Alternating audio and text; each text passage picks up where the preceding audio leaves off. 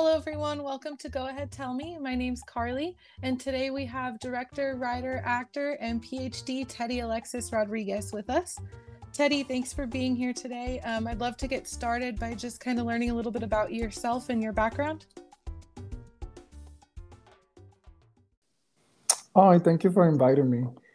Um, so I was born in Ponce, Puerto Rico. Um, I went to the University of Puerto Rico. I am the son of, so my family is really a working family. My grandfather from my mother's side was a sharecropper. He worked the sugar cane fields. Mm. And uh, so my mom was one of the first generation college students. And then my from my father's side, my, my grandparents lived in the projects, but in the 50s, um, they both started working, my grandma and my grandpa, which was really rare to have a women working in the 50s. So mm. they had a little bit of upper mobility too. So they were all able to buy a house, which was able to my dad to actually get a college degree too. So they both became teachers. Oh wow. Um, so I'm second generation college student, and as you mentioned in the intro, I went all the way through school through my PhD. Um, so college was something that was really important to my family for us to do. Um, I have a twin sister, so we both went to college, and it was really important for my parents for to provide for that. Mm. Um, so yeah, that's that's like my small intro of myself.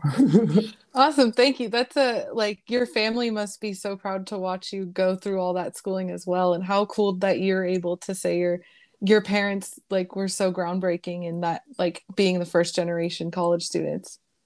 Yeah, and I and I, I like to say that when I uh, introduce myself because um, when I'm in these rooms with all these people that have doctorates and things, um, they come from families that they're, they're like, oh, I'm a 10th generation lawyer, you know, things like mm. that. And that's definitely not my story. Mm-hmm. And the struggle to get to the place that I am at is something that I need to celebrate and, you know, acknowledge because if I don't, then I'm not honoring my ancestry. You know what I mean? Yeah, absolutely. It's definitely something that should be heard and um, respected, I think, as well. Yeah, yeah. Um, so you went to school for um, theater and physics, is that right? Yeah. So um, one of the things that I struggled with was I'm what they call a Renaissance person, and I, I, I know that now. I didn't know it at the time because you know we on in this society where the Western society where you have to make all these decisions by by the time you're like 14. Mm-hmm. That you know, so yeah, I'm 14 prepping for um, what they call here in the United States the SATs, but in Puerto Rico they call it the College Board testing. Mm-hmm. Um, which my prep, by the way, we didn't couldn't afford any any testing or anything like that. Was the the sample test that came with that when you you enroll, they co- they come with a sample test, and that I just did that test a couple times. Oh wow! So I didn't know what I was going to study, so I did my testing, and I placed top one percent in math in the island. Oh wow! And and my my science teacher is, was like that's so good and i didn't know what that meant i was i just i just felt like i could have got 100 and i was 99th percent percentile he's like that's amazing so yeah. i yeah so i got early admission in the university of puerto rico which is the top school in our in, in the island and um, so i just remember my my science teacher was was always telling me you're really good um, in science, you should do physics or astronomy. I think that's your passion. And I that's what I applied for.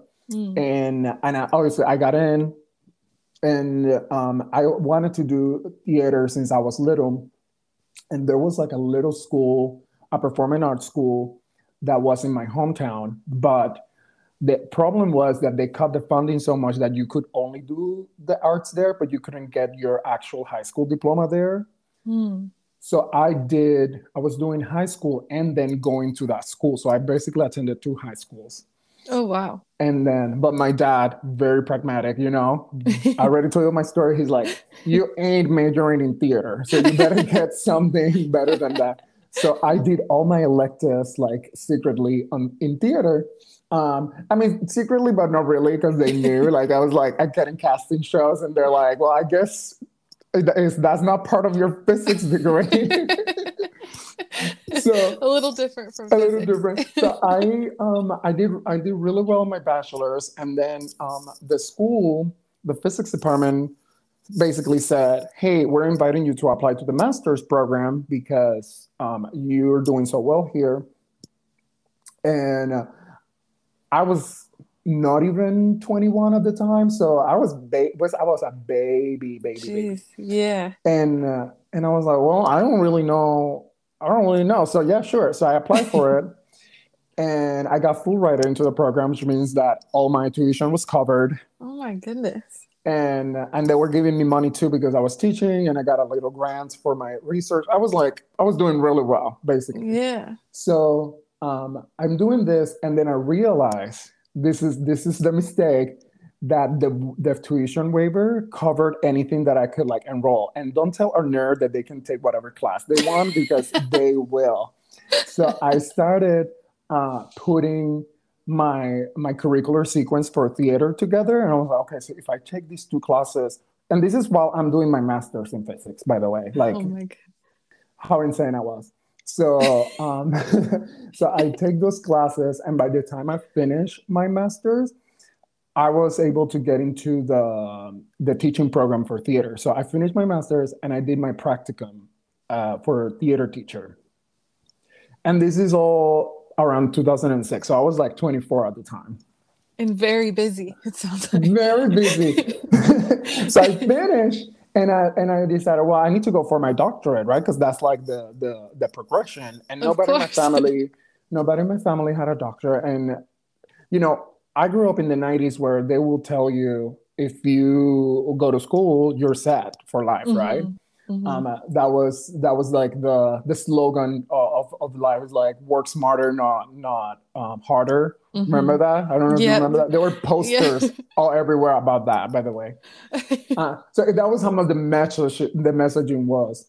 So I um, so I started applying for doctoral pro- doctoral programs mind you, my English was an English that I learned in public schooling in Puerto Rico. Mm. Um, uh, so it wasn't great. it was just I, I I I tell my friends that I learned English with Friends, the the, the show Friends. So my grammar is not great, but my sarcasm is on point. Spot on. Spot on. so uh, so I found this program in Texas and um, and I applied through a program called Project 1000, which is a program that provided students that were uh, minorities um, with because applying for grad school is really expensive, by the way. Mm-hmm. Yeah. Um, so you have to you only have to go all these um, papers together, and then when you send your GREs and all that stuff, which is all the testing, that, all of that you have to pay to send it. So by the time you are done applying to one program, you're like two or three hundred dollars out, and that's just one mm-hmm. program. Um, from a working person, that's a lot. Yeah. You know? So um, so I got in, and that was actually and we don't have a lot of time to work talk through all of that but it was a very damaging experience to be honest mm. because they were they're not ready for somebody that was asking you know to explore their own identity because mm. the thing is with the theater programs and now that I'm a, I'm a scholar right you you realize that for bipoc students you ask them to erase their identity as opposed mm. to the white experience where you are like okay let's explore who you are um, but when you're telling a BIPOC kid, like, you need to erase your accent, and no, we don't have any Latinx stories, and um, you need to sound more that this way, and you need to look this way, you're erasing their story. So mm-hmm. that, that was a damaging um, experience. However, academically, I murder it. Just for the record, I came in with 16 students Um, there was only two of us that identify as Black. Um, and I was the first one to graduate and finish all, all my, my testing and everything. Wow. Um, so That's incredible. hey, hey. So that, that was, that was um, pretty much like my, my career in terms of, of school. Have I considered to go back to school? Yes, I love school. but we'll I'm- see. yeah, I, it's funny because I mean, you're that's impressive. That whole um, educational journey is that's so much work, and like kudos to you for getting through all of that. And um, and it sounds like you loved it as well. Um, I Which did. is yeah, that's always um, such a good thing to hear. Like education that like you enjoy having. Um, I uh, I had a similar experience with um, like or have a similar experience with loving school. And I remember when I got accepted into um, the university, they told me I had like eight months off between um, like school and then or high school ending and then starting um, college. And Mhm. I was like, I've never had eight months off of school. I love school. What am I supposed to do for eight months? Like, what do You you, know- mean I'm not going to be in school for eight months? Exactly. Like. I wouldn't even take, by the way, I wouldn't even take summers off when I went to school. That's why I finished so fast. Um, so when I was doing my bachelor's, I did an internship every summer, which and I saved that money to pay for for the next semester. Um, and yeah, and so or or I will take classes in the summer. So yeah, I don't know what what what uh, what having time off is either. I'm like, I'm like, there's less students in, in school. I'm gonna take a class. Parking is nice. It's less crowded. Oh yeah, exactly. yeah. I was the same way, always trying to do something over the summer because it was, I was like, what do I don't even know what life is outside of school for the longest time. And then Mm. I finally graduated and then took a few years off. And I was like, "Mm, I'm ready to go back. So I'm back now. okay. Good luck with that. yeah, thanks. um but anyway um so you talked a little bit about the like damaging experience um in texas and um i feel like that might relate to the consultantships that you do Mhm. um and i'm, I'm curious about that because that work sounds really interesting and um like very beneficial to not only like people but to companies as well or organizations Right. So um, there's like a direct relationship within my theater work with the that consultantship because when my purpose when I went to grad school was to do a directing track, which I did academically, but I didn't get to do my dissertation work on directing uh, because there was like a lot of politics things and uh, interesting. Uh, and le- please um, indulge me in this little story oh yeah of course um, you know, when uh, there, wa- there was this class that I was taking where I requested to design a Latinx show, Mm. and the professor was like, "No, why would why would I let you do that? That would be too easy for you. You need to do more um, like American stuff." And he Mm. gave me a show where it was like a white supremacy group getting together and planning like a takedown where they would like say the N word many times and they had a Confederate flag. And that's the show that I had to work on to Oh get my my, so so it wasn't like really on purpose, like "Mm, we don't want you to explore this. So what I did on the flip side was when I was putting together my research, I put I put together a program where actually we put identity of the diversity of the students to the forefront which works from the equity standpoint so basically what i'm saying is everybody is equal in the room so they should have equal representation and i'm not talking about if there's 10% there's 10% of that Mhm. content no i'm talking about if there's five groups all of that five groups have to be represented equally right because Mhm. just because there's less of me of my type quote unquote doesn't mean that i need to explore less. No i want to explore equally as the person right right next to me. You know what i mean? Mhm. because we like it's for example latinx we're not a minority. We're being minoritized most of the spaces we are like the biggest group. We're we purchase in terms of, of the market we purchase more movie tickets and like all of those things so it's it, we're just being minoritized it's not that we're in a minority so Mhm. I designed um, that, that program. And from that, I started doing consultantships because some spaces do realize that they have to do better, but they don't know how, mm-hmm. right? Um, so um, I do a plethora of things. Um, it depends on what the needs. Sometimes it's just as simple as running a town hall for for the school because there's a call to action from the students that happened a lot last year. Um, mm. Oh, I can imagine. Yeah. Oh yeah, last year was pretty much every other theater school um, had the students pretty much get together and they just look at their curriculum. They're like, this curriculum is awful. it is not inclusive at all. Mm-hmm. Um, and some schools that actually are completely revamping um, their curriculum, and that's really fun to do because you get to teach. I get to teach the professors how to do that um, and how to do it uh, in a way that is multiculturally competent. Mm-hmm. Um, because for most people, they do believe in what it's called incrementalism, which it means that you keep the curriculum the way it is and you add a couple of BIPOC um, experiences. And I don't believe in that just because if we talked about how the curriculum was created in the United States specifically, because that's my main uh, market, mm-hmm. um, really it was to be completely anti-black from the get-go. Right. And those things kind of like got a little better. And um, I know we're on audio, so I'm using quote unquote very bold, you know, that's not really the purpose. The purpose really was to make it harder for Black kids, um, mm-hmm. and and and to actually incite anti-blackness. Um, because remember when we talked about we talked specifically about slavery. Mm-hmm. How do you how do you tell people that that was okay? Because hu- humanly, we're we, when we see somebody in pain, we kind of like em- we're empathize with that. We're like, oh wait, what's happening? But you do it through education. Like, okay, these people are less than us. These people, um, this is what they get. This is what they were born to do, and you do it through schooling. And um, so those things just kind of reform into different things, but they're still present. So when I when when when I design those things, I keep we keep that in mind.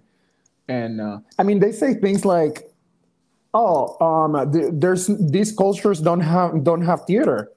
Theater is the most basic art that we all do. Yeah. We just came we just came from the pandemic. When you were not doing anything, what do you do? You eat food and you tell stories. Exactly. Nothing else, right? So yeah. you're eating and doing theater. So all cultures have theater, and uh, um, when they every time I see a curriculum and it starts like and then the Greeks started theater. I'm like, okay, well, we started wrong. Let's start from the beginning. so yeah, yeah. Storytelling is such a prominent part of like every culture. Basically, it's it's everywhere and throughout every history culture. as well. Yeah, every culture. I have not encountered, and I'm not an expert on world history, but I do I do help people design those those have not encountered yet a culture is like, oh yeah, these people just eat and sleep. Nobody does that. Yeah, Nobody exactly. does that. There's always storytelling. There's always some version of we're eating by the fire and telling stories. Mm-hmm. And all of all of them are really really creative. It's always different. It's always like, and there's always drinks involved. But the, let's not talk about that because we're in an educational space. all of them like to drink something the Tainos do it, African, the Spanish, everybody likes to drink. so, well, it makes the stories more fun that way, right? They do, they do. It, it ups the quality of theater for sure. oh man, yeah, I agree. It's like yeah. the, it's like the podcast where they drink while they're they're interviewing people too. It's the same concept where it just gets yeah. more fun the more you, the further you get into it. Same thing, darling. Same thing um, so we um, talked about the consultantships, but I also want to talk about your work as a filmmaker um, and actor and writer. Um, mm-hmm. Can you go into that a little bit? I know you had um, like a a uh, film in Outfest recently, um, mm-hmm. and then you have something else or Hell No. Is that released already? So Hell No is right now in festivals, and okay. uh, we're in the middle of our festival run. So, film is something that is actually new ish to me. Um, I did theater as as we discussed. I did theater for many years. Um, mm-hmm. So I'm a theater director of 20 years of experience. Wow. And Hell No is kind of my de- my debut film because it was the first one to come out, but I did one before that didn't come out. um, so Hell No, which is how we connected through new filmmakers, uh, mm-hmm. was just new filmmakers in the LGBT programming uh, in June, which was really exciting. Um, and uh, I, I, was telling my stories about, you know, it's incredible that I'm uh, now film is accessible to me because um, I did not grow up with a camera or anything like that. Um, mm-hmm. And I'm sharing, you know, the panels with all these amazing filmmakers. A lot of respect for them, which they were like, "Yeah, I had a Super 8 when I was 10." I'm like, "No, boo boo." I was lucky we had a house, you know. so, um, um, so I did a lot of theater, and it was a struggle to when I was in undergrad to get cast because um, uh, I'm an LGBT I'm Afro Latinx, and uh, so I started kind of writing my own stories, which sounded very painful at the time, but it was such a blessing afterwards because uh, th- now I have such a wealth of written work that I can just like refer back to. I'm like, oh, I can. This can totally be, be a film, and um, and that's what I'm doing. And uh, with Outfest, we I did the one minute um, uh, film competition. We made it into the finalist. We got invited to the to the to the gala. So snap, snap, snaps. It was a lot of fun. They gave us free drinks. I love that festival. They're they're they're they the way they curate is amazing. And now they're doing their fusion uh, festival, which is uh, oh, with yeah. the BIPOC lens, which is incredible. Um, I, I like when festivals really in, reinvent themselves because you know, these spaces need to have our voices there too, you know? Mm-hmm. Absolutely. So, um, so yeah, with will Hell No is pretty much my presentation card as a director, writer in film. Um, and I'm working on other projects. Um, and uh, it's very intimate. It's a, it's a story about uh, two brothers that are trying to reconnect. One lives in the US and one is in Puerto Rico.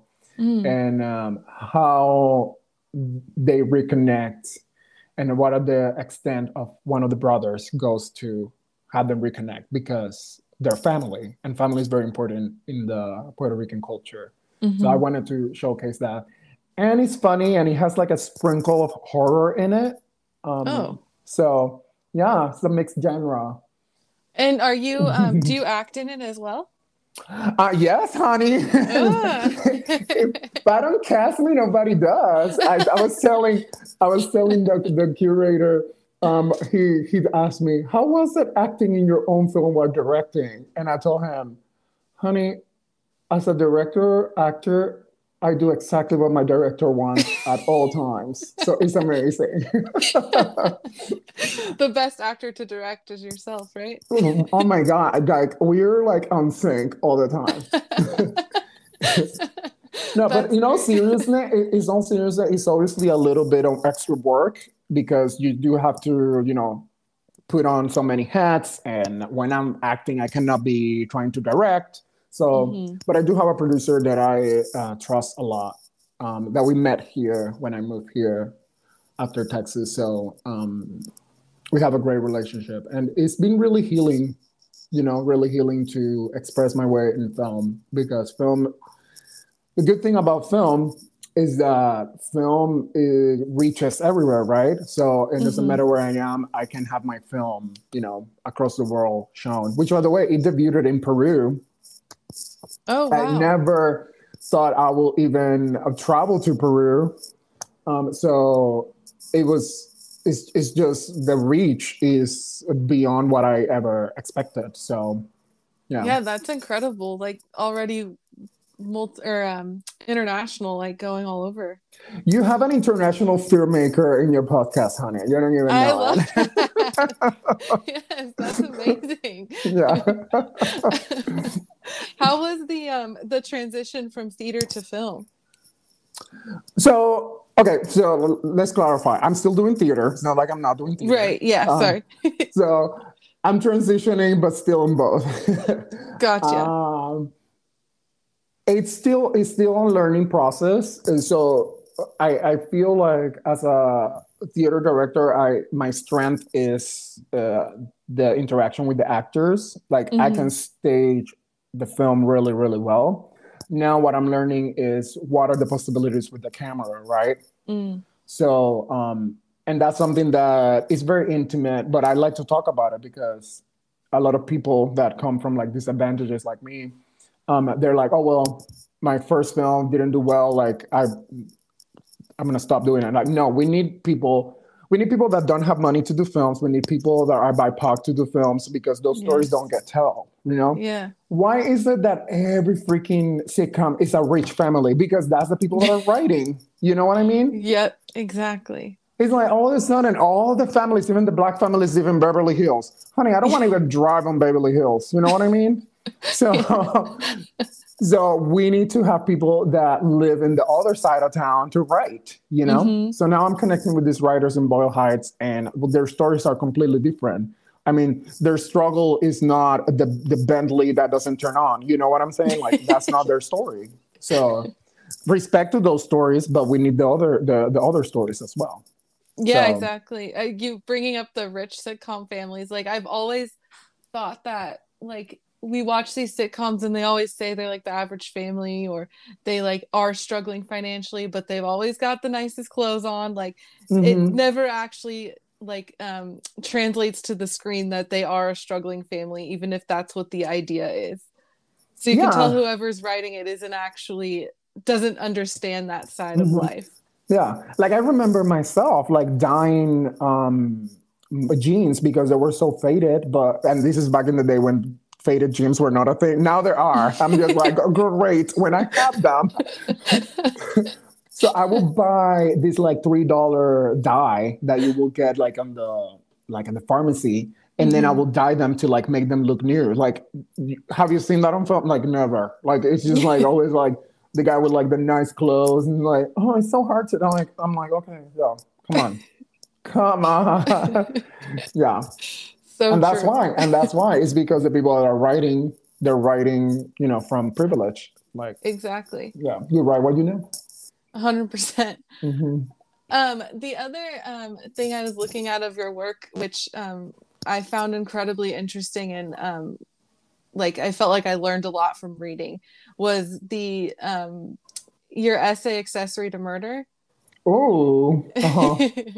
and um, one thing I wanted to bring up was your part on white silence. Mm-hmm. Um, because as a white person, I'm always trying to learn um, how what I can do, you know. Yeah. Um, and so I was hoping you could kind of touch on that a little bit and share that part of that essay with us as well, or even, I mean, more of it as well. But that part specifically really caught my attention. Yeah. Well, I, I, am trying to think how much I want to share today. yeah, no worries. Sorry, I, I, know it's a loaded question, kind of. no, it, no, the question is great. It's just um, the story about that essay is actually really interesting. Um, and I'm gonna tell it. I'm not not gonna say names, just just for the sake of not saying names. But that essay I actually wrote right after George's uh, demise. Right, he's mm-hmm. murdered. Um, and you know, it came from a place of frustration because I am Latinx and I'm also a part of the LGBT community and I'm also black, right? So mm-hmm. that story, I just feel like I don't belong to to those communities, even though I identify with those communities, and it's because those communities are also anti-black, right? Mm-hmm. Um, and we don't talk about that. Like if you you go to Puerto Rico, like people don't like to talk about race. They they um they talk about like we are all, you know, all the colors, and we just saw it happen with the whole controversy with In the Heights, and um, you know, so I wrote I wrote that essay kind of like a call to action. Like we need to own our own anti-blackness as Latinx people and as LGBT, and part of it is the white silence and the white silencing, which is from the Latino community, which is like, oh, we're not racist. That's not us. Blah blah blah. Right. Mm-hmm. And um, so I pitched it to these very very huge um, Latinx um, publications. The pop Latinx. The first two that come to your head, those are the ones. I'm not gonna say their names. And one of them were like, "Oh yeah, we want it," and the other one, like a day later, were like, "They both wanted it." And I'm like, "Oh, great!" and then one of them offered to pay me to publish that essay. Oh, and I'm like, "Well, I, well, okay, I'm going with the money, right?" so I go with them. I, I sign all my papers, and um, all of this, and I get, I have a Google um, alert under my name, which sounds really pretentious, but when you've been quoted on the media for stuff that can say, you put a Google alert on your oh, name. yeah, for sure. So, uh, which I have, and we won't get to that, but I, I, I did. so, um, I get a hit with that. They published it, but I never got the. I, I signed my contract and everything, but I never got the money nor the contract back. Right. Oh. So I'm just like mm, weird. So I go on uh, to their website and it looked like they published it and then they they took it away. Hmm. And then this publisher started ghosting me, right? So I'm like, hey, what's happening? Blah, blah, blah. For Carly, for like two months.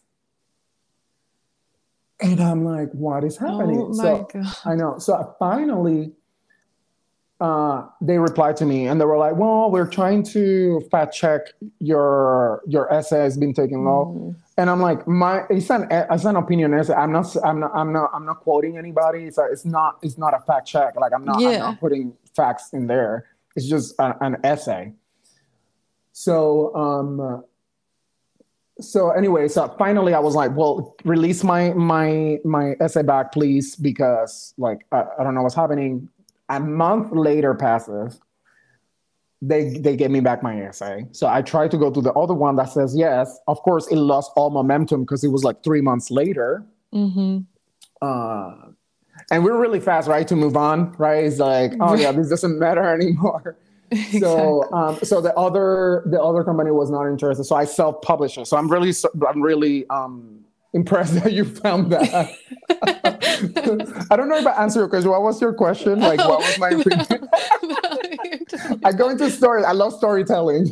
I know, and I love it. I love listening to it. So, um, no, I just it was such an interesting um, essay to read. I really, really loved reading it. Um, so I wanted to bring it up and talk with you about it, just because I, um, I don't know, it really resonated with me and um, what you brought up, the points you brought up. It was a perspective I feel like I don't see a lot of. Um, so I yeah. really appreciated your writing in that.